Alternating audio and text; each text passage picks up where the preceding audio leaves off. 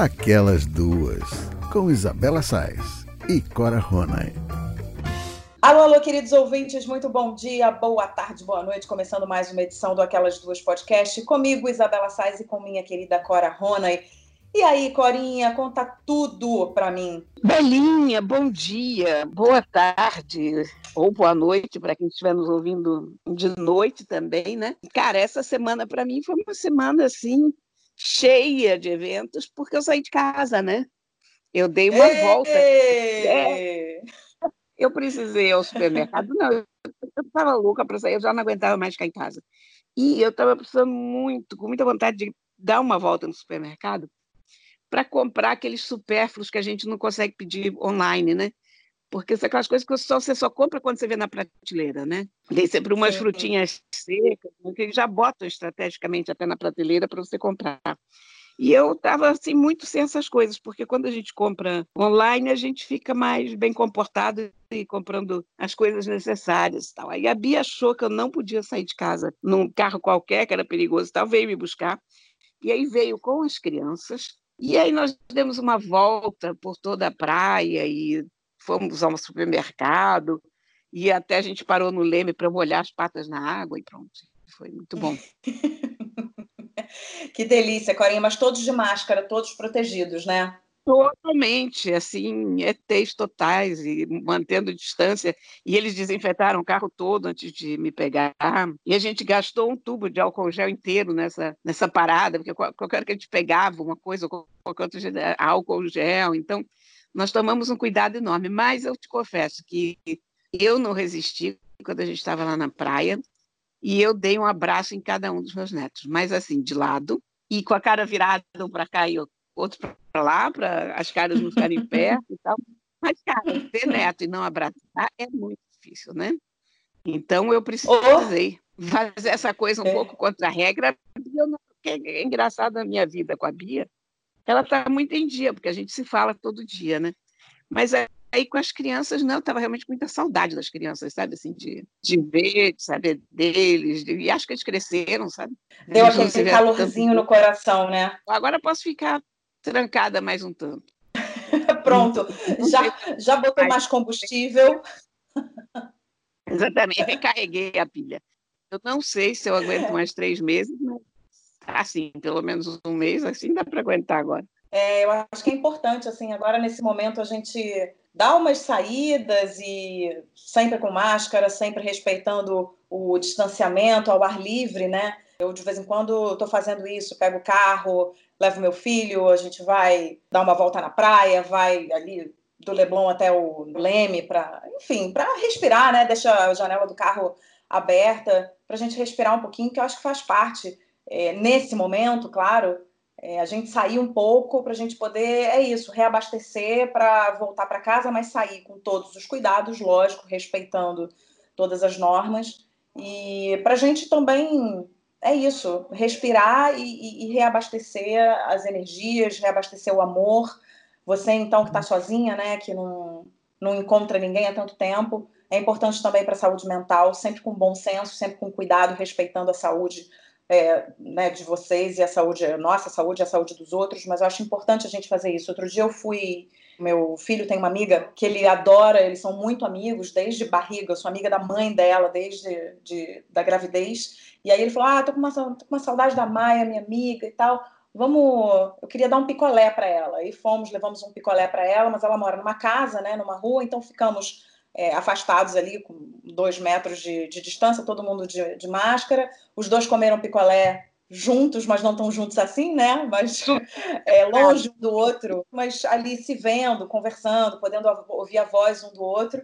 E aí conversamos um pouquinho assim de longe e depois voltamos para casa. Então acho que esse tipo de ação a gente come, começa a poder fazer com todo cuidado, com todas as prevenções e precauções, mas é importante, né, para manter a saúde. A gente precisa disso, sabe? E eu realmente estava muito precisada dessa coisa de não ter um teto em cima da cabeça, sabe? De sair e estar o céu acima de mim. Isso não tinha acontecido em três meses, imagina isso, né? Então, aquela coisa de você estar debaixo do sol. É super importante você, quando você olha para cima e você não tem uma parede, você não tem um teto, você tem o céu, você tem o sol. E aí aquela maresia boa, porque a gente que é carioca, a gente está muito viciado em maresia, né? Eu acho fundamental. Eu chego na beira da praia, quando eu sinto aquele cheiro de maresia, aquilo para mim já faz uma, uma diferença no meu astral enorme. Mesmo eu não sendo uma pessoa de mais à praia, porque eu fui muito, mas agora eu sou proibida pela minha dermatologista de, de tomar esse sol todo, mas para mim é fundamental esse contato com a praia, né? esse cheiro, olhar o mar e tal. Então, pronto, isso já me deu uma reativada legal. Maravilha, Corinha. Então vamos começar o nosso programa de hoje. Que tal? Vamos embora, vamos embora. Olha, a gente começa falando sobre a sua coluna da semana passada, o que fazer com as estátuas. Em atos antirracistas em Bristol, na Inglaterra, manifestantes derrubaram a estátua do traficante de escravos do século XVII, Edward Colston. Depois disso, o famoso artista de rua Banksy propôs uma nova apresentação da estátua. No Instagram, ele disse assim: Nós o erguemos da água, colocamos de volta no pedestal, amarramos cabos ao redor de seu pescoço e encomendamos estátuas de bronze de manifestantes em tamanho real no ato de puxá-lo para baixo. Todos felizes, um dia famoso relembrado. Colston fez fortuna com o tráfico de escravos e mais tarde realizou várias doações à caridade em Bristol. Muitas ruas e edifícios da cidade ostentam o nome dele. Corinha, na sua coluna da semana passada, O que fazer com as estátuas, no segundo caderno do jornal o Globo, você levanta uma discussão muito rica relativa a esse tema. A gente pode resumir essa questão numa pergunta. E aí, a derrubada de estátuas deve ser considerada ato de vandalismo ou de protesto? Eu não tenho, sabe, Belinha, eu não tenho uma opinião inteiramente fechada sobre isso, porque eu entendo muito bem o lado do protesto. Quer dizer, quando eu vi essa estátua do Colson se derrubada em Bristol, aquela cena me deu uma grande alegria, por um lado, sabe? Porque são figuras sinistras do passado que não deveriam estar ali plantadas, né? Mas, por outro lado, eu tenho um certo cuidado com, com esse súbito revisionismo histórico, vamos apagar o passado, porque o passado não se apaga eu acho que é preciso que você tenha alguns marcos do passado até para poder evitá-lo, até para saber o que, que deu errado e para perceber que a gente é a consequência de uma sociedade que errou muito e onde estavam esses erros e tal.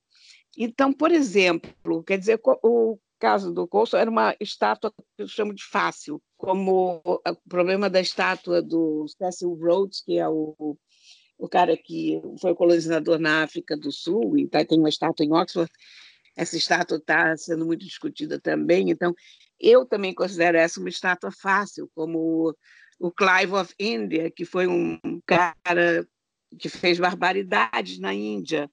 Então, tem esses casos assim muito simples, né? Que você diz, não, esse cara realmente. Porém, o que você faz com figuras onde você tem mais nuances? O caso do Churchill é exemplar, porque Churchill era racista, era racista. Churchill foi responsável por uma, uma fome na Índia que matou milhares, se não milhões de pessoas. Era o colonizador personificado. Mas, por outro lado, se não fosse o Churchill, a gente hoje estava falando alemão ou russo, sei lá.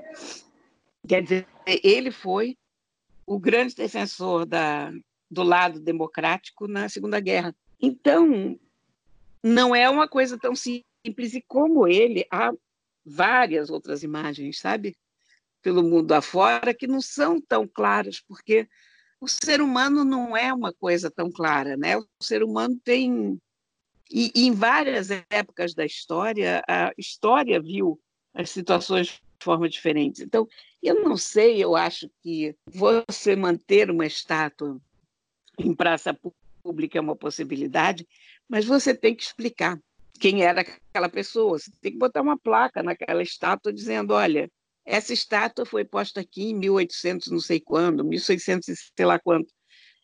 Porque esse sujeito era visto, então, como uma boa figura, mas, no entanto, ele fez isso, aquilo, não sei o quê. Então, eu acho que uma explicação é possível. Acho que a solução que foi adotada em Budapeste é ótima, porque em Budapeste eles pegaram todas as estátuas que sobraram do, da ocupação soviética e puseram num parque. E tem um pequeno museu anexo a esse parque. Então, você não perde o contato com, com essa parte do teu passado, porque, a rigor, se você pensar bem, nada sobraria do passado, nem as pirâmides, porque as pirâmides uhum. eram monumentos fúnebres para faraós que, afinal de contas, eram escravocratas, foram construídas por escravos, eram é. representantes do poder, enquanto quer dizer, o, o Egito não era uma sociedade tão rica que pudesse construir aquelas pirâmides e as pessoas comerem abundantemente e levarem boas vidas apesar disso. É evidente que ali, para a construção daquilo, muita gente sofreu, muita gente ficou sem comida e morreu para que aquilo fosse construído. Então, a gente, eu não sei, cara, eu acho que é, é preciso pensar mais com raciocínio do que com fígado na hora de, de olhar para uma estátua e, sobretudo, é preciso pensar como é que a gente vai lidar com a história da gente, né? É, eu, eu quando eu li seu artigo, eu fiquei refletindo muito sobre essa, sobre essa história das estátuas, porque eu nunca tinha pensado, nunca tinha me feito essa pergunta, né? Ah, então a derrubada de uma estátua, ela deve ser considerada, ou eu considero, um ato de vandalismo ou um ato de protesto? Porque a gente fica dividida mesmo. A gente pode considerar em alguns momentos atos de vandalismo, em outros momentos ato de protesto. E como você falou muito bem, é, as estátuas estão aí para contar história também. Fazem parte é, da história dessa civilização, da história da humanidade, né? da história desse país, Olha, ou enfim. O caso do Cristóvão Colombo, que foi demolido lá nos Estados Unidos, teve duas estátuas do Colombo demolidas, também não, não, não é uma estátua simples, porque, sim, uh, toda a desgraça do continente americano começou com a descoberta, bota, bota aspas nessa descoberta do Colombo. Mas, por outro lado, Colombo é um herói.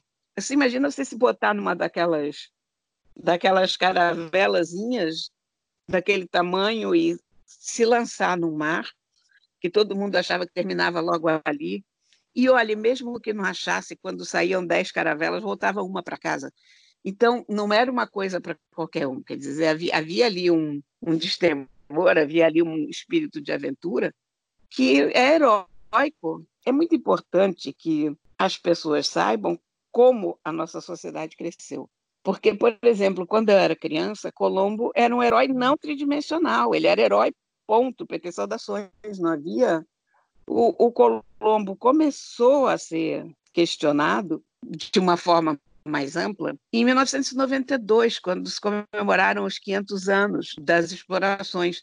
E aí que se ouviu um começo de protesto aí que as pessoas começaram a acordar para o fato de que não era tão preto no branco, tão simples a situação. Então, eu, eu acho que quando você tem uma estátua dessas lá, você tem uma chance de dizer para as pessoas: olha, esse cara foi um herói, mas esse cara também trouxe uma desgraça tremenda para uma quantidade de pessoas. A gente era tão. Não vou dizer racista, porque no caso do, do Colombo não se trata nem de racismo, mas era, era uma história tão sem nuances que a gente aprendia que a, a gente aprendia coisas positivas, havia estátuas e não sei o quê. Então, eu acho que isso é uma coisa histórica. Você passa por uma estátua dessa, você pode ensinar muita coisa para uma criança. Eu acho que você pode ensinar muita coisa para uma criança. É importante você colocar informação ali, como você mesma sugeriu. É, precisa ser acompanhada de uma placa dizendo quem foi, o que fez, foi colocado ali por quê, e os tempos mudaram, e etc, etc e tal. Agora, eu acho também que, por um outro lado, é, você derrubar uma estátua, apesar da gente saber que ela é importante para contar a história, também prova que a sociedade está evoluindo, prova que a sociedade está mais informada, prova que outros lados da história estão sendo contados, para que nessas pessoas seja despertada ou uma raiva ou uma indignação, que ela chegue a querer derrubar uma estátua. Então, assim, eu acho que tem um lado bom e um lado ruim, sabe? Acho que a gente tem que olhar os dois lados dessa história, porque representa vandalismo, tá? Você está derrubando ali uma estátua, mas ao mesmo tempo representa uma evolução da humanidade que está mais informada, que sabe do que aconteceu, né? Como você mesma falou, antigamente a gente só sabia um lado da história. Hoje a gente com informação, com mais leitura, com mais acesso à informação, a gente começa a entender que não foi bem assim. E aí é quando a gente começa a entender que, que não foi bem assim, que não é bem assim, que a gente vai para a rua protestar. E aí a gente vai para a rua protestar e aí você tem ali um grupo de pessoas que derrubam uma estátua. Então eu também não sei responder, porque eu acho que tem casos e casos, e acho que tem sugestões boas nessa coisa toda, é, essa que você deu, por exemplo, da informação, e também é, descobertas que a gente faz em relação a tudo isso, que é olhar e dizer o que, que, essas pessoas estão fazendo? Por que, que essas pessoas estão fazendo? Tem fundamento? Muitas vezes a derrubada de uma estátua tem fundamento, sim né? São pessoas revoltadas querendo mudar uma, uma, uma situação.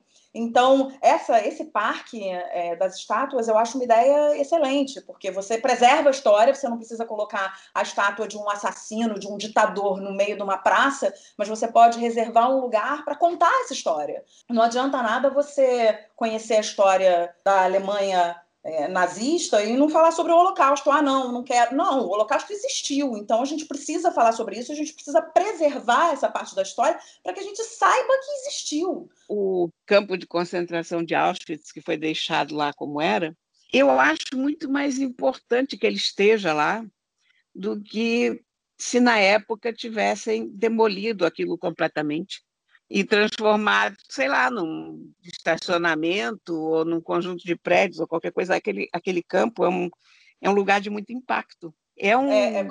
lugar histórico. Então, eu não sei, cara. Eu, eu, como eu estou te dizendo, eu não tenho uma opinião firmemente decidida em relação a isso. Eu acho que quando a população resolve derrubar uma estátua, isso significa que ela já amadureceu, quer dizer que ela que ela está sabendo quem são as pessoas que fizeram o seu passado, já, já não há uma visão tão unilateral. Mas, mas eu acho que é melhor a gente pensar com a cabeça do que com o fígado e chegar a uma conclusão, levar para o museu, porque até algumas Sim. estátuas têm valor, valor artístico, então bota no museu, ou enfim, bota uma placa, ou sei lá, o que você faz com aquela estátua do Brecheré, por exemplo, lá em São Paulo, dos movimentos bandeirantes? O, uhum. Tem gente querendo remover aquilo. Aquilo é um dos símbolos de São Paulo hoje. Como Sim. é que você resolve aquilo? Eu não tenho ideia, não, não, não eu não, não sei. Eu, a minha sugestão pessoal seria deixar lá com boas placas históricas explicando o que foi o movimento bandeirante. É, eu queria só fazer um complemento é, quando você falou sobre os campos de concentração. Eu estive, eu, eu, eu, me interesso muito por essa, por essa fase da história. Eu acho tão inacreditável que o nazismo possa ter ocorrido no mundo e que uh, aquele extermínio em massa dos judeus possa ter ocorrido e que possa ter existido uma pessoa como Hitler, que essa é uma parte da história que me interessa muito. Eu leio muito até para acreditar que realmente isso aconteceu. Então, quando eu estive na Alemanha, eu fui a Dachau, que foi o primeiro campo de extermínio, né? É, da Alemanha. E eu, eu fui visitar, e muita gente me perguntou, mas por que, que você foi visitar um campo de concentração? Fui, porque eu me interesso muito por essa parte da história e concordo absolutamente com você que esse tipo de coisa não pode ser transformado num cinema, num supermercado, porque isso é um registro, por mais doloroso que seja, é um registro da história. E quanto mais a gente souber é, o que aconteceu de fato, melhor a gente vai poder passar para os nossos filhos o que aconteceu e melhor a gente vai poder construir a nossa sociedade. Se a gente esconder isso dos nossos filhos, se a gente ignorar esse acontecimento histórico tão importante e tão infeliz e tão horroroso, eu acho que menos a gente tem chance de se tornar uma sociedade melhor, sabe? Então, acho muito importante também a gente por mais doloroso que seja, a gente manter certas coisas, porque fazem parte da história, querendo a gente ou não. Aconteceu. Tudo isso são elementos do que compôs a nossa história. Né? O, o próprio fato de você ter quem homenageasse essas pessoas no passado mostra a sociedade que nós fomos. Então, pronto, a gente tem que, a gente tem que pensar, tudo é pensável, né? A gente está no momento uhum. de mudança histórica, de, de e tudo isso, sabe, é consequência também, eu acho, daqueles movimentos dos anos 60 que pediram um ensino mais diversificado nas universidades, porque a única história que a gente estudava era realmente história do hemisfério ocidental. Você não tinha um pingo de história da China, do Japão, da Índia, era como se não existisse aquele mundo, né? Não se tinha história da África. A única coisa que a gente aprendia sobre a África é que de lá vinham os escravos, ponto. Então, eu acho que num determinado momento, ali nos anos 60, houve um, houve muito protesto para se ampliarem os currículos, para se fazer um currículo diversificado, para se contar a história do que também não fosse só o mundo branco ocidental. E esses cursos foram sendo criados e foram, foram feitos, e a consequência disso é que as pessoas hoje querem derrubar as estátuas. Porque as pessoas aprenderam a história, aprenderam o outro lado da história. Exatamente. Porque, como a gente sabe, a história é sempre contada pelo lado do vencedor. E a história sendo contada pelo lado dos vencidos botou as estátuas em perigo. Pronto, é essencialmente isso. É isso, é aquela história da evolução que a gente estava falando. As pessoas vão evoluindo, vão se informando mais e aí querem derrubar a estátua mesmo. É, acho que para resumir, é, saber, é importante a gente saber quem a gente foi para a gente poder construir uma sociedade melhor. Muito bem, Corinha, vamos mudar de assunto agora. E o nosso programa vai ficar quente, porque a gente fala de sexo e relacionamento na quarentena. Tchan, tchan, tchan, tchan. a vida em quarentena fez com que os casais passassem a conviver de forma muito intensa. Para quem vive a dois há pouco tempo, a experiência pode ser uma oportunidade de conhecer melhor o parceiro ou a parceira. Para quem já tem uma longa estrada no relacionamento, a mudança pode ser um desafio, especialmente para casais com filhos em esquema de home office. Será que a gente está falando de alguém que eu conheço, tipo eu? Pode ser, vamos ver. Será que no meio de tudo isso dá para manter a chama acesa? É possível ter uma vida sexual satisfatória, mesmo com o cansaço e as preocupações que a pandemia trouxe? Para entender melhor como ficam os relacionamentos e o sexo na quarentena, a gente conversou com a sexóloga Cristina Werner. Essa é uma pergunta muito importante, porque a gente sempre imagina que todos nós tenhamos que estar sempre muito disponíveis né, para a sexualidade, afinal de contas, é uma brincadeira de gente grande, a gente se diverte, relaxa, toda vez que a gente faz sexo, a gente reafirma a nossa orientação sexual, a nossa identidade de gênero, né? A gente também intensifica a nossa vinculação com a nossa parceria. Então, teoricamente, a gente deveria estar sempre muito disposto. Mas o grande inimigo, sem dúvida, do homem moderno, da mulher moderna, especialmente nas grandes cidades, nos grandes centros urbanos, é o cansaço e o sono. A gente está sempre muito esfalfado por uma jornada muito intensa de trabalho. E as mulheres agora, especialmente, estão sobrecarregadas por conta dos excessos de trabalho, de demanda em casa e né, no, no home office e também nas tarefas é, domésticas. Então, é realmente muito mais difícil você estar disponível para a vida sexual. A minha sugestão para os casais neste momento é que eles possam reservar um dia, um horário, um momento especial para fazer sexo, né? Entender como também uma agenda, né? Agenda do apego. E horário, né? Como a gente tem horário para comer, como a gente tem horário para dormir. Não é ficar uma coisa tarefeira, mas separar um momento de, de união desse, desse, dessa parceria, que eles possam curtir a vida dois também num dia específico, numa sexta-noite, numa quinta, num sábado à tarde, no domingo de manhã, enfim, num horário que seja mais adequado para cada parceria. E para quem está solteiro, a situação também não é fácil. Sem sombra de dúvida, pelo isolamento social, é, as pessoas que não estão com uma parceria fixa, elas têm muito mais dificuldades, né? Porque a chance de você encontrar presencialmente com um potencial parceiro ou parceira neste momento de pandemia é muito mais reduzido, porque o isolamento social impõe né? A distância entre as pessoas. Então, a essas pessoas resta, né, o que a OMS, o próprio Departamento de Saúde de Nova York tem preconizado, que você é o melhor parceiro ou parceira para você mesmo. Quer dizer, a atitude masturbatória é o que pode ser feito nesse momento para quem está sozinho. Além disso, você pode também lançar mão de alguns brinquedos eróticos que podem estimular um pouco mais a relação ou ter o contato através de sexo virtual, que é um sexo interessante, mas ele sempre é um pouco mais empobrecido, porque dos cinco sentidos nós só temos dois, né? A visão e a audição. Falta paladar, tato e olfato mesmo sendo mais é, reduzido em termos de estímulos, já que faltam os três dos cinco sentidos que são tão importantes na sexualidade, né? mas é o que nós temos, então a gente tem que estar satisfatório. Realmente não é, é aconselhável você ter relações sexuais pela proximidade, né? E também porque a gente sabe que o vírus é transmitido por muco e por saliva, né? E foi encontrado, inclusive, coronavírus dentro de fezes. Então, também a prática de relação anal ou de sexo oral na região anal é um pouco mais comprometedor, né? Então, a gente tem que ter muito cuidado, porque beijo na boca também com pessoa que você não convive não é bem-vindo nesse momento. A sexóloga ressaltou que é importante tentar se reinventar nos relacionamentos durante esse período de restrições. Eu acredito que, independente da pandemia, nós sempre devemos tentar sair do lugar comum, né? A nossa tendência é sempre estacionar, né? Estabilizar, né? É a que a gente chama de homeostase. Só que a gente tem sempre que namorar né, com a, junto com a homeostase, é a homeorrese, que é a capacidade da mudança. Então, as pessoas buscam estabilidade porque elas trazem segurança, mas eu tenho que estar aberto para essa capacidade de me renovar, especialmente nesse momento onde a gente está com menos estímulos de prazer na vida. A gente não pode muito a um shopping, um restaurante, cinema, teatro, shows. Então, vamos fazer o nosso próprio entretenimento dentro de casa, que pode ser cozinhar junto, tomar uma taça de vinho carinho. É uma coisa que eu indico muito aos meus pacientes: relembre momentos engraçados da relação. Isso traz um bom, um, um bom momento também.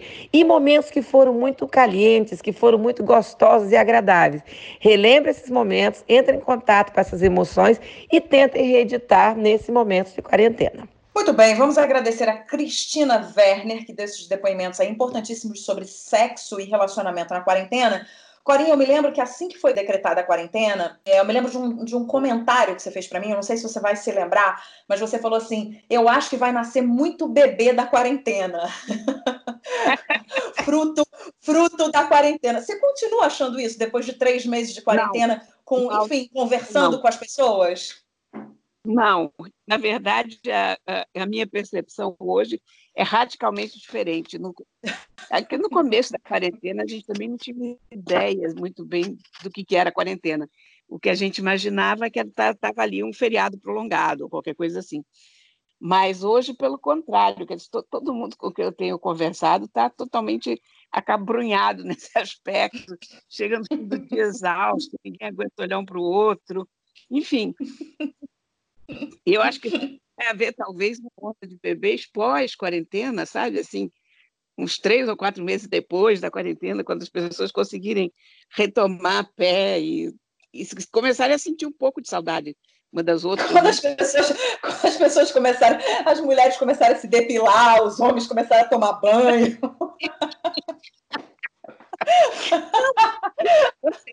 Toda aquela história da sedução, né? todos os nossos gestos e, e atitudes de sedução, eles dançam com a quarentena. Não tem como manter. Além disso, no outro dia eu li um bom artigo no. Não, não me lembro mais em qual revista foi, estava em inglês, sobre os efeitos da quarentena sobre o nosso cérebro. E mesmo sem relação com, ao sexo, apenas em relação ao cotidiano, nós estamos inteiramente desfocados e, e perdidos e exaustos, porque a gente está trabalhando com uma situação inteiramente desconhecida, com uma coisa que ninguém nunca viveu antes, é, com o medo real na cabeça da gente, por mais que a gente ache que a gente não tem medo, mas no fundo a gente tem medo, que é, é por isso que a gente fica em casa. Enfim, então o nosso cérebro também não está mais o mesmo nesses meses, né? Ele está tenso. Então, bicho, eu acho que romance nessa época dançou sexo, coitado, acabou virando a última das prioridades. Olha, Corinha, eu me lembro que na nossa última live teve uma ouvinte que perguntou pra gente: e aí, meninas, como é que estão os namoros? Como é que estão os relacionamentos na quarentena? E a gente falou exatamente isso, né? A gente falou: olha, Tá meio, eu me lembro que você falou assim: esse não é o meu lugar de fala, mas eu acho que não tá muito bom, não. E aí eu falei: bom, pode até ser o meu lugar de fala, mas no momento também não é. Porque é exatamente isso. É, é, exatamente isso que você está dizendo, né? A, a, a, gente não sabia o que era uma quarentena, então, num primeiro momento, você fala: opa, vamos ficar em casa, todo mundo juntinho, delícia, as crianças vão dormir, e aí a gente vai aprontar. Mas, cara, não, as crianças vão dormir, ou então, mesmo quem não tem criança, você está exausto no final do dia, porque você já fez todas as tarefas e mais um pouco. Então, e ainda tem um monte de coisa na sua cabeça, e a gente já falou muito aqui em todos os especiais de coronavírus que a gente está fazendo, em relação à questão emocional mesmo, a cabeça. A nossa cabeça não está funcionando muito bem, não está funcionando na mesma frequência que funciona normalmente. Então tem muitas variáveis, tem muitas coisas né, é, no ar e a gente está muito ocupado. É, eu, eu costumo dizer e continuo dizendo que eu nunca tive tão ocupada na vida quanto em quarentena. Então, assim, eu, eu não acho que sobre, pode até existir um casal ou outro que esteja falando, ah, tá tudo maravilhoso, estamos nossa, no meu, nosso melhor momento, mas eu acho que são pouquíssimos que estão nos melhores momentos do sexo e do relacionamento em quarentena, porque realmente é muito cansativo. Eu não conheço nenhum. Na verdade, o que eu encontro é gente que está super assim. Conheço muito, engraçado, agora isso é sério tem, e não tem muito a ver com sexo. Hum. Muita gente que está realmente a ponto de se separar com a quarentena. Eu mesma, quer dizer, se você pensar, eu estou aqui sozinha, tem hora que eu tenho vontade de, de, me separar de mim. Agora você imagina uma outra pessoa, né? Ai, Cora, você não existe. Tem horas que eu estou com vontade de pedir o divórcio de mim mesma. Mas é. É, a gente não se aguenta, a gente mesmo não se aguenta, né? Então, quando você vai ver isso em relação ao outro, fica complicado. E a Cristina ainda falou, né? Ela não está falando só sobre os casais, ela está falando sobre os solteiros. A situação dos solteiros também é complicada, porque é, é os solteiros têm que lidar com o que temos para hoje, mais ainda do que a gente, né? Tem o que temos para hoje aqui e o que, que os solteiros têm para hoje. Então, vamos improvisar, vamos, né? criar, vamos pedir um, um, brinquedinho delivery, vamos fazer alguma coisa que não tem como nesse momento. É, não tem como nesse momento. Mas eu acho isso, assim, eu acho que a gente está passando por um momento muito delicado e também acho que essa coisa de ah, entrar numa de uma obrigação, ah, porque tem que ter pelo menos não sei quantas vezes por semana, tem que ter. Cara, não tem que nada agora. Agora a gente não tem que nada. Agora a gente tem que botar a cabeça no lugar, cuidar da saúde, cuidar da cabeça.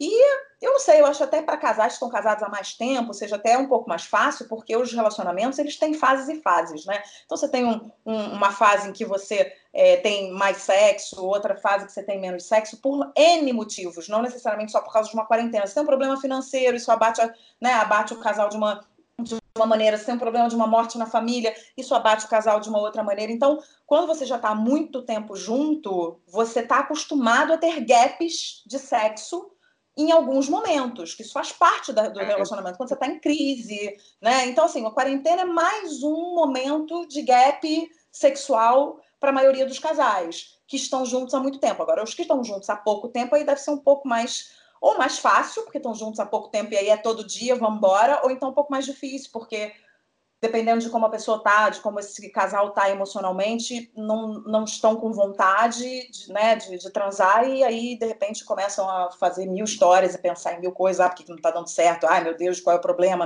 e aí acaba mesmo.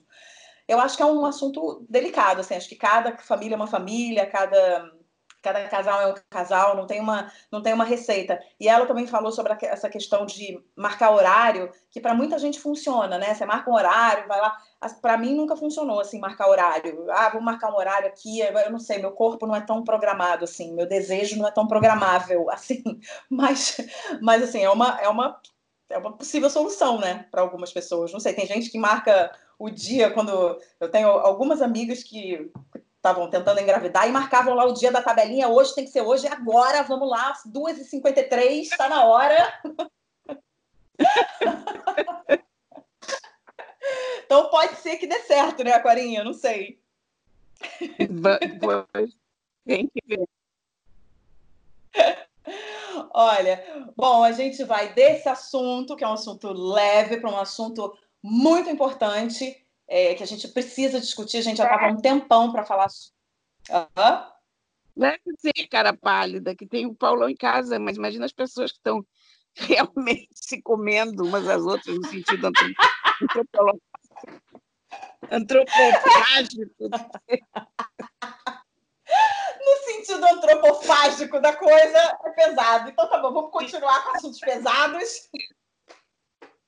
Vamos. Ai, Corinha, te amo.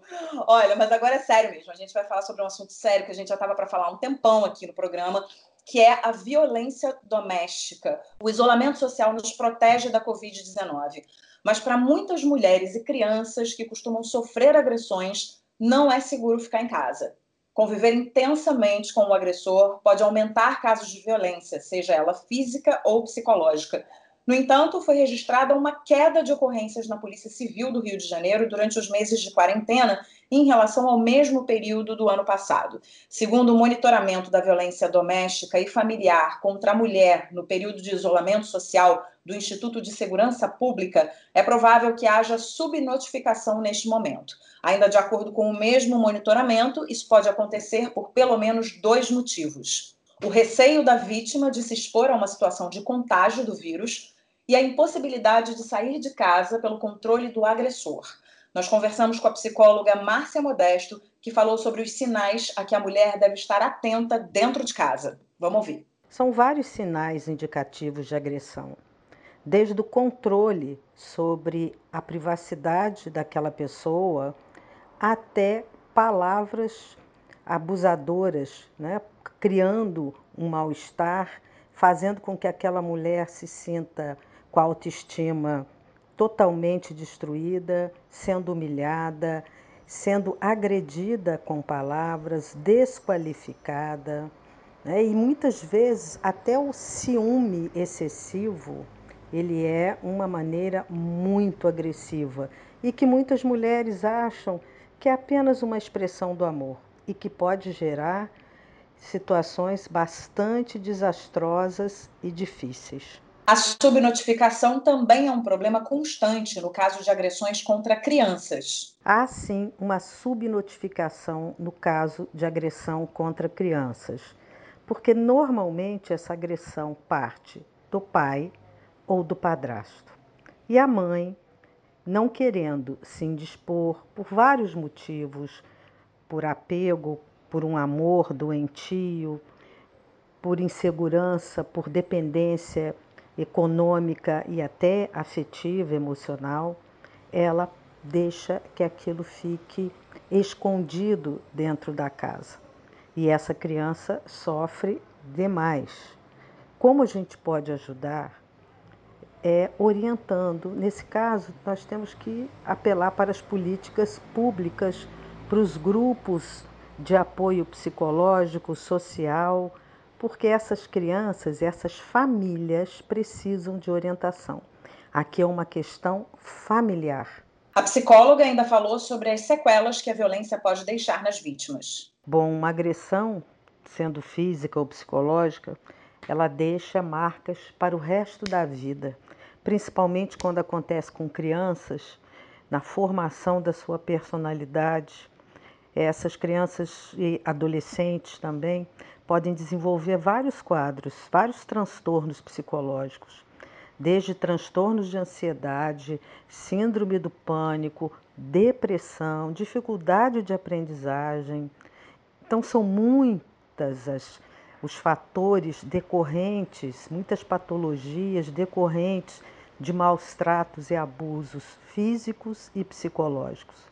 Então, essa criança, esse adolescente, precisa demais de um acompanhamento psicológico e psiquiátrico, muitas vezes medicamentoso, para que ela possa voltar a se reequilibrar e a adquirir confiança para a sua vida, para poder seguir sendo um adulto saudável. Mas com certeza essa é uma ferida que deixa cicatriz para o resto da vida. Muito bem, a gente agradece a Márcia Modesto pelos depoimentos sobre esse assunto importantíssimo, né, Cora, que a gente já estava para discutir há tanto tempo e chegou a hora da gente falar sobre isso, porque por mais que a gente tenha aqui aí falando do Rio de Janeiro, como a gente falou aqui no início da matéria, é uma diminuição de denúncias, é, pode ser, é muito provável que seja por conta de subnotificação, por conta de medo de pegar o vírus, ou de estar junto com o agressor na cola, né? O agressor está ali na cola dessa, dessa, aí no caso da mulher, e essa mulher não tem chance de fazer essa denúncia. Porque a gente vê realmente que a violência doméstica é um problema no Brasil, é um problemaço, e a gente precisa falar sobre esse assunto, discutir esse assunto cada vez mais, porque não, não é possível, não entra na minha cabeça que em pleno século XXI a gente ainda tenha esse tipo de relação, de relação abusiva, tanto física quanto, quanto psicológica. Mas você sabe que eu acho que isso não tem a ver com educação, isso não tem a ver com século XXI ou século I. Isso tem a ver com o ser humano. O ser humano é um ser problemático, sabe? E o macho da espécie é muito complicado, volta e meia, porque se fosse uma questão de educação ou de civilização, violência doméstica não existiria em países que têm uma alta taxa de educação. E a verdade é que existe, existe em menos quantidade, claro, porque quanto mais uma sociedade se educa, mais civilizadas em tese ficam as pessoas. Mas eu sou muito desanimada em relação a isso, muito pessimista, porque é uma coisa que a gente vê a vida inteira e, e não vê uma diminuição real, sabe? Uma mudança real de, de atitude, de, de, de comportamento. Eu tenho conhecidas, conheço pessoas que vive a vida inteira num relacionamento abusivo e, e acham normal, entendeu? Não nem percebem o que está acontecendo. Mas você não acha que isso tem a ver com criação, Cora? Porque você está falando aí de educação, mas eu, eu tenho para uhum. mim que isso tem muito a ver com criação, com a maneira como a gente cria os nossos filhos, como a gente cria os nossos meninos, como a gente cria as nossas meninas. Não é assim, ah, porque eu ouço as pessoas falando assim, não, porque a gente precisa criar melhor os nossos meninos, a gente precisa criar melhor os nossos meninos e as nossas meninas. A gente precisa sim de campanhas dizendo meu corpo, minhas regras, não é não, para que essa menina tenha a consciência de que ninguém toca no corpo dela, de que ninguém vai agredir ela é, se ela não, né, se ela não permitir. E também o menino, porque o menino também é vítima de agressão, muitas vezes. Então, o menino também precisa ter em mente que é o corpo dele, as regras dele, que é, sabe? Esse tipo de campanha, esse tipo de coisa que a gente tem ouvido muito, é, esses, essas denúncias de assédio sexual, que a gente tem ouvido muito mais agora nesses tempos do que a gente ouvia antes, essa coragem que também as pessoas estão tomando para denunciar ela é muito importante. A gente precisa muito botar Sim, cada vez mais pilha para que isso aconteça. Eu não sei se você, se é, você não vê isso como criação. Ok, eu acho que eu fui muito pessimista na primeira fala, mas sim, criação pode fazer uma diferença e acho que a conscientização da sociedade também pode fazer diferença. Não, uh, eu acho, por exemplo, eu não acho que uma sociedade mais conscientizada vai mudar da cabeça de, de muita gente. De, quando eu quero dizer muita gente, quero dizer muitos homens, no, no fundo, porque o homem tem uma característica um pouco mais violenta do que a mulher. O homem briga mais do que mulher. Toda vez que você vê adolescente brigando, ou quase toda vez, é homem brigando com homem. Quer dizer, eles têm uma necessidade de se impor pela força, que talvez seja uma coisa biológica, sei lá, que eles carregam para casa. E e então eu não sei se é contornável, porque você vai ver quem, quem faz as guerras são os homens, não são as mulheres. Quando um grupo de primatas decide guerrear outros, são os primatas machos. Quer dizer, algumas fêmeas se juntam ao grupo, mas porque estão ali no oba-oba. Mas dificilmente começa. Estou falando aqui especificamente de chimpanzés que guerreiam uns com os outros, são sempre os machos, né? Então você uhum. tem uma um viés de violência no, no homem que eu acho impossível apagar. Não, não há criação que resolva isso. Porém, sim, sim é... pode diminuir isso muito. E há uma criação, naturalmente, que, que diz que não, olha, numa mulher não se bate nem com uma flor, lembra? Eu, isso se dizia muito uhum. nos velhos tempos. E quando se reforça isso, uma delegacia ali do lado que aceita essa queixa. Porque antigamente uhum. eu era vítima de violência doméstica e, e, ninguém se metia, porque aquilo era um assunto do casal. Tal. Então, eu acho que a gente fez algum progresso nisso, sim. Mas eu não acho é... que seja possível acabar com isso inteiramente, não, infelizmente, sabe? Não, acabar eu acho que não, mas acho que a gente consegue diminuir sim. Quando você diz que tem uma, um viés maior de violência nos homens e até resgata essa coisa da guerra, essa coisa histórica mesmo do homem, eu concordo plenamente com você. Eu acho que é isso mesmo. Tem uma diferença fisiológica, tem uma, uma diferença biológica mesmo, hormonal, enfim, é, dos homens mais explosivos. É claro que existem mulheres explosivas também. A gente, né? A gente está aqui só é, é, exemplificando, mas ao mesmo tempo, eu acho que você precisa preparar essa mulher para ela denunciar, para ela dizer. É claro que existem, né, existem casos e casos. Tem mulheres que não conseguem denunciar porque tem um agressor muito violento dentro de casa e como é que vai denunciar porque fica com medo. A gente entende absolutamente tudo isso, né? A gente não, nem imagina o que seja passar por isso. Mas só de você educar uma criança já desde pequeno para dizer, ó, é o seguinte, no seu corpo só mexe se você permitir.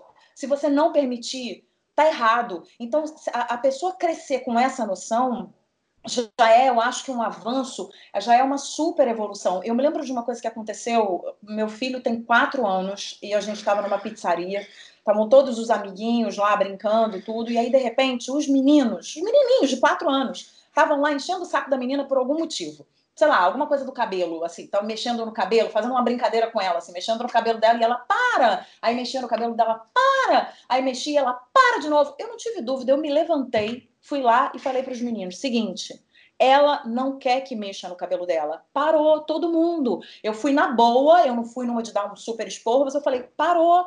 Ela não quer, é o corpo dela. Então, quando ela não quer, não é para botar a mão no corpo dela, seja no cabelo ou em qualquer outro lugar. E parou todo mundo todo mundo começou a fazer outras coisas, e eu estou falando de um grupo de crianças de quatro anos. E eu acho que é isso.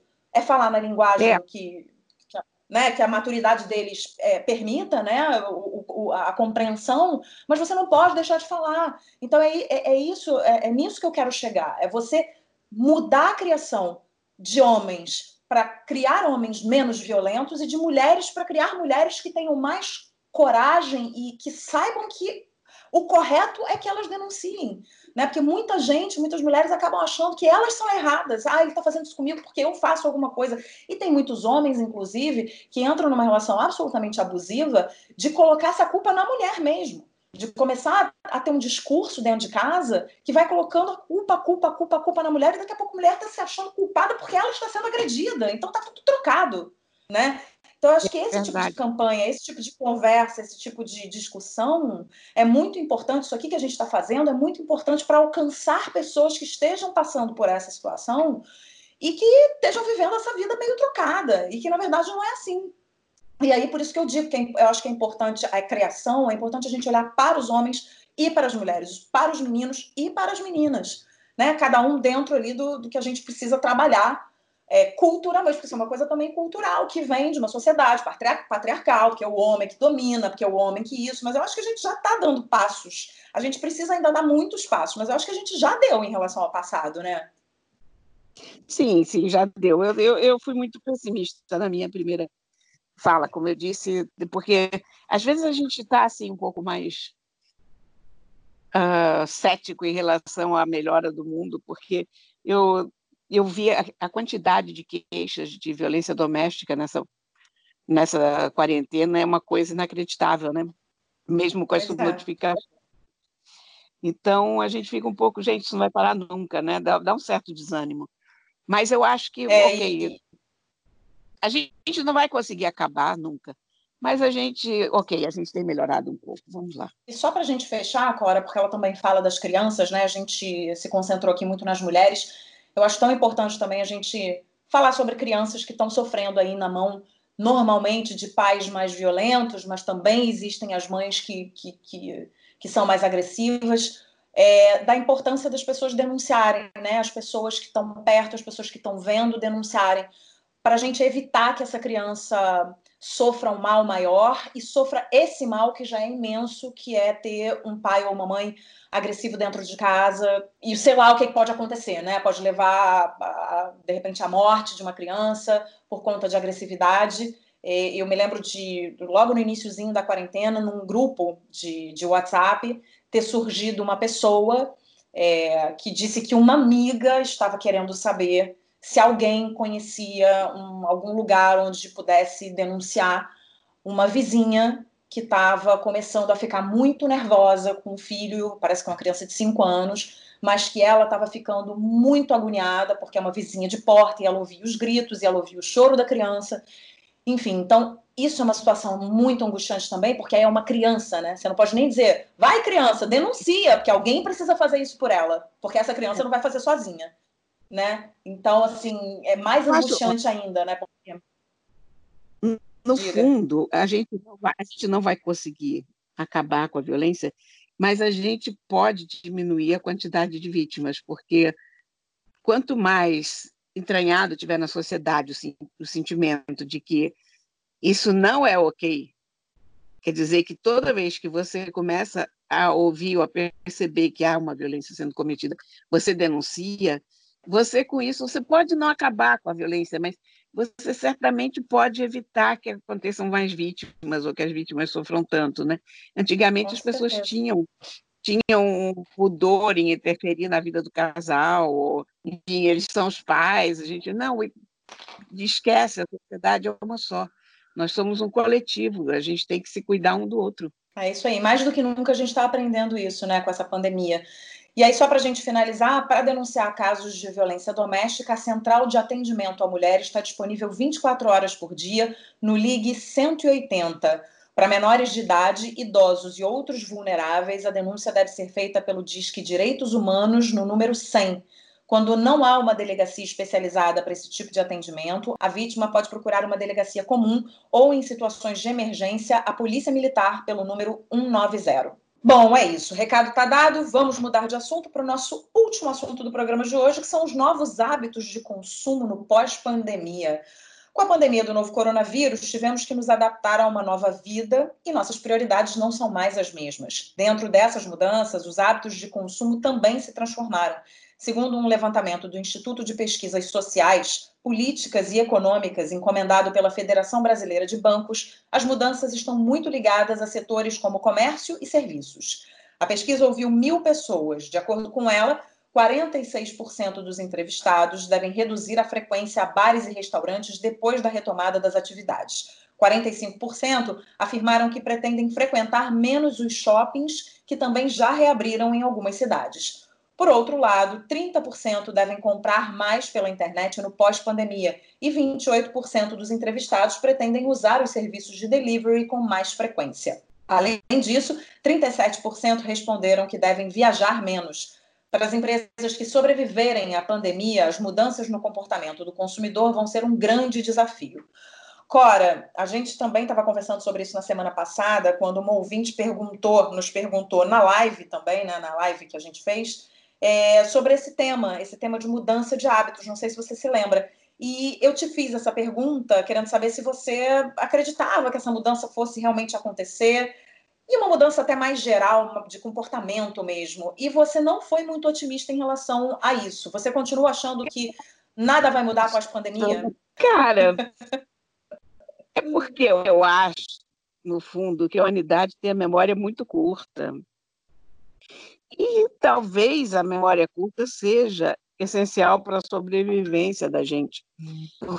Se você tiver uma memória mais longa e se lembrar sempre das tragédias, você não, talvez não tenha ânimo para seguir em frente, sei lá, só estou aqui chutando, estou aqui imaginando o que, que é isso. Mas eu acho que quando passar a pandemia, a gente talvez tenha uma, uma mudança de comportamento num primeiro momento, quando a gente ainda se lembrar da pandemia, mas eu acho que assim que isso sair da cabeça das pessoas, volta todo o péssimo comportamento. Há coisas que talvez, por exemplo, eu vi que, que Veneza está sendo aberta agora, mas uhum. há protestos enormes de cidadãos contra aquele turismo predatório de que eles sofrem, né?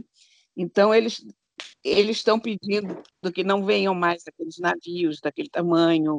Uh, que se limite o número de pessoas e talvez, talvez um outro lugar consiga alguma vitória em relação a isso. Mas não sei, cara. Eu, e como eu te falei já na, na, na live, eu acho que a gente talvez mantenha um comportamento um pouco mais frio em relação uns aos outros, em abraços e beijos por um tempo, mas, por outro lado, nós somos latinos e nós gostamos de, de abraçar e em algum tempo acho que a gente vai estar de novo com o mesmo comportamento, né? Eu não sei, não sei, mas eu, eu não acredito muito que o ser humano mude. Basicamente, eu acho que o ser humano é Sabe o que é? A gente esquece muito que o ser humano é um animal como outro qualquer. E os animais têm as suas programações biológicas. A gente hoje tenta imaginar que, que a educação supera tudo, que a educação pode se sobrepor à natureza humana, e eu não sei, eu honestamente imagino que não. Eu acho que a educação nos acrescenta, mas ela não ela não modifica essencialmente a natureza do animal como um todo, sabe? Uhum. Então, sei lá, quer dizer, eu acho que a gente vai melhorar um pouco no primeiro momento, mas depois nós seremos apenas os humanos falhos e, e complicados que nós somos, sabe?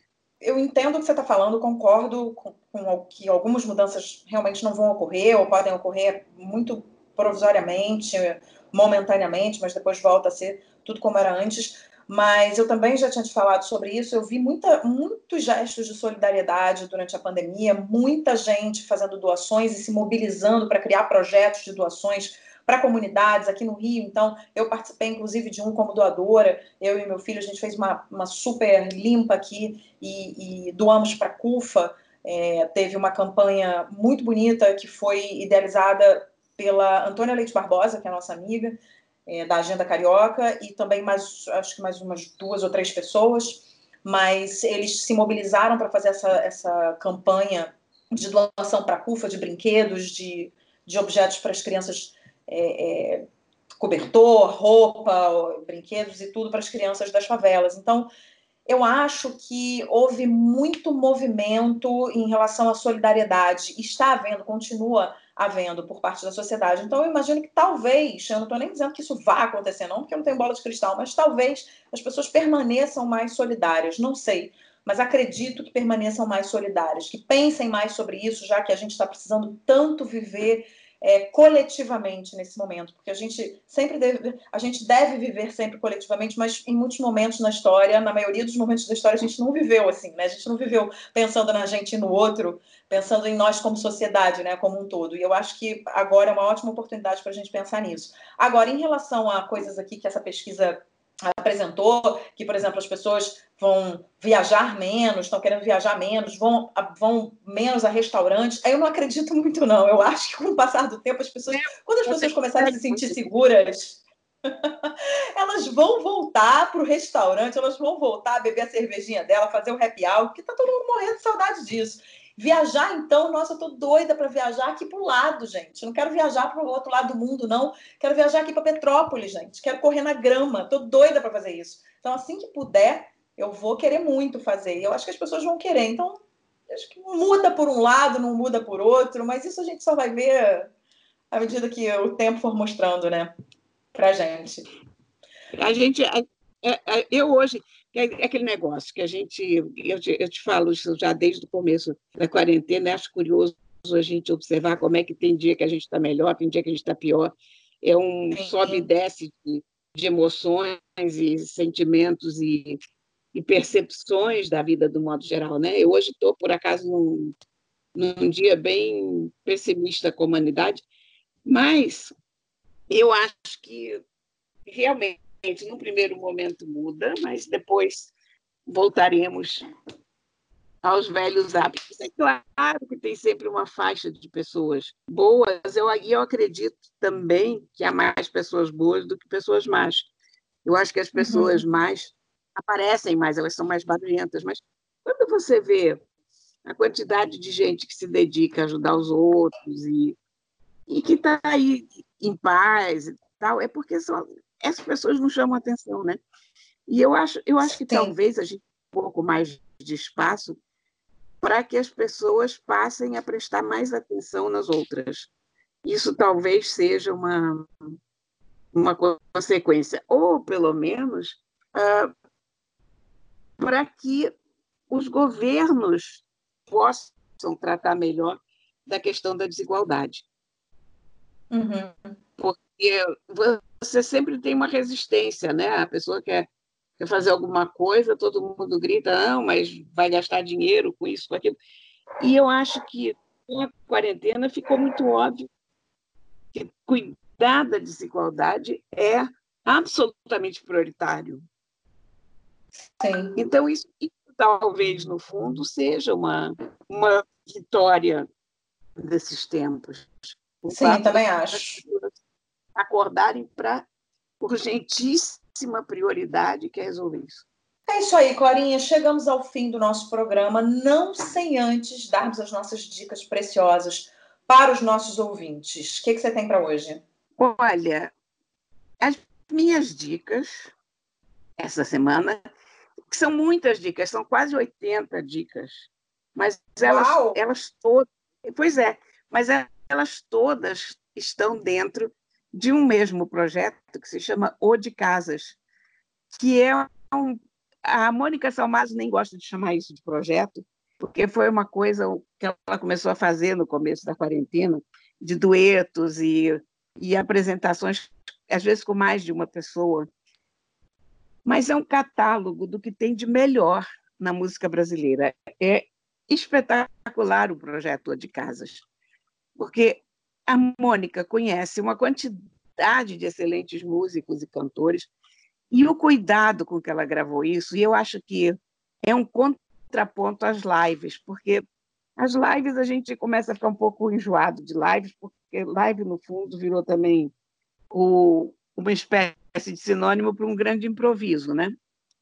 A uhum. Mônica, com a escassez de recursos, porque está lá ela, o marido dela, o Teco Cardoso, que é músico, e então eles dois, e ela chamando mais uma pessoa, com o que eles têm lá de câmera, com o que eles têm lá de computador, ela conseguiu fazer uma coisa espetacular, porque é uma produção caprichada. Você vê que ela toma cuidados até fora da, da coisa musical, de, de combinar a cor da roupa dela com a cor da, da pessoa que tá, com que ela está cantando. É, o dia que ela canta rosa, ela põe um, um, uma gargantilha que tem uma rosa, enfim, ela tem sempre umas brincadeiras visuais, uma flor, uma imagem de uma santa para combinar com a música, enfim. Mas é sensacional, sensacional. Ah, que legal. O melhor da música brasileira tem nesse, nesse projeto dela. E tem música caipira, tem samba, tem MPB puro e simples, tem. É um fenômeno. Ela, ela foi gravando todo dia, quando começou a pandemia, agora, essa semana, depois de um, um hiato de uns quatro, cinco dias, ela voltou e anunciou que todo dia já não dá, porque as pessoas estão correndo atrás e, e já está todo mundo meio que começando a, a se movimentar, mas que ela vai fazer terça, quinta e sábado. E a ah, gente encontra a gente encontra isso na página dela do YouTube e na página dela do Facebook. E para quem ainda não conhece, ó, são quase são 77 ou de casas essa altura do campeonato. Nossa, muito produtiva né, na quarentena. Olha, tem Dori Caymmi, tem Rosa Passos, tem Zélia Duncan, tem tem todo mundo, cara. É sensacional, é muito, muito, muito bom. Muito bem. E olha, a minha dica de hoje é uma série de TV que eu comecei a ver pouquíssimo tempo atrás. Eu vi os três primeiros episódios, estou encantada. Não é uma série leve, então não estou dando uma dica leve para a sua quarentena. É uma série bem pesada, muito bem realizada. Chama-se I Know This Much Is True, na HBO Go. É com o Mark Ruffalo, que eu adoro, é um ator que eu realmente gosto muito. Ele interpreta dois irmãos gêmeos, um deles é esquizofrênico e a vida ali é bem intensa, muito complicada desde a infância deles. É muito interessante você observar o trabalho do Mark Ruffalo, porque não é fácil, ele interpreta né, duas pessoas, dois irmãos gêmeos, mas são completamente diferentes, as personalidades são completamente diferentes é, uma da outra. Então, vale a pena pelo trabalho dele e vale a pena pela realização da série, direção, tudo. A história é muito boa, o roteiro é muito bom. é, é série cinema. Você esquece que você está vendo. Não que as séries de TV não sejam é, boas, elas são maravilhosas, têm qualidade de cinema. Mas essa parece que você está dentro do cinema mesmo. O jeito de filmar, os enquadramentos, parece muito que você está vendo cinema de primeira qualidade. Então tá aí, I Know This Much Is True. Eu acho que não tem título em português. Se tiver, eu não sei, então vou dar só o inglês. Na HBO Go. Essa é a minha dica de hoje, Corinha. Acabou! Ai, que pena. Boa dica. Muito boa dica. Veja, veja, veja porque vale a pena. E olha, acabou nosso programa de hoje. Nossos ouvintes podem falar com a gente através do e-mail, aquelas duas, arroba gmail, aquelas duas podcast, arroba gmail.com. Também no nosso Instagram, no arroba aquelas duas podcast. E pode também dar uma curtida na nossa playlist no Spotify, que tá bombando, tem muita música boa. E é isso, Corinha. Continuo morrendo de saudade, já não é novidade mais, mas eu faço questão de dizer. E é isso, a gente se encontra na semana que vem via Skype fazendo essa gravação maravilhosa para os nossos ouvintes, tá bom? Perfeito, meu bem. Ouvintes, muito obrigada pela sua presença. E pronto, lá vamos nós. Até. Lá vamos nós. Até semana que vem. Um beijo, Corita. Beijo, meu bem. Tchau. Aquelas duas, com Isabela Sais e Cora Ronay.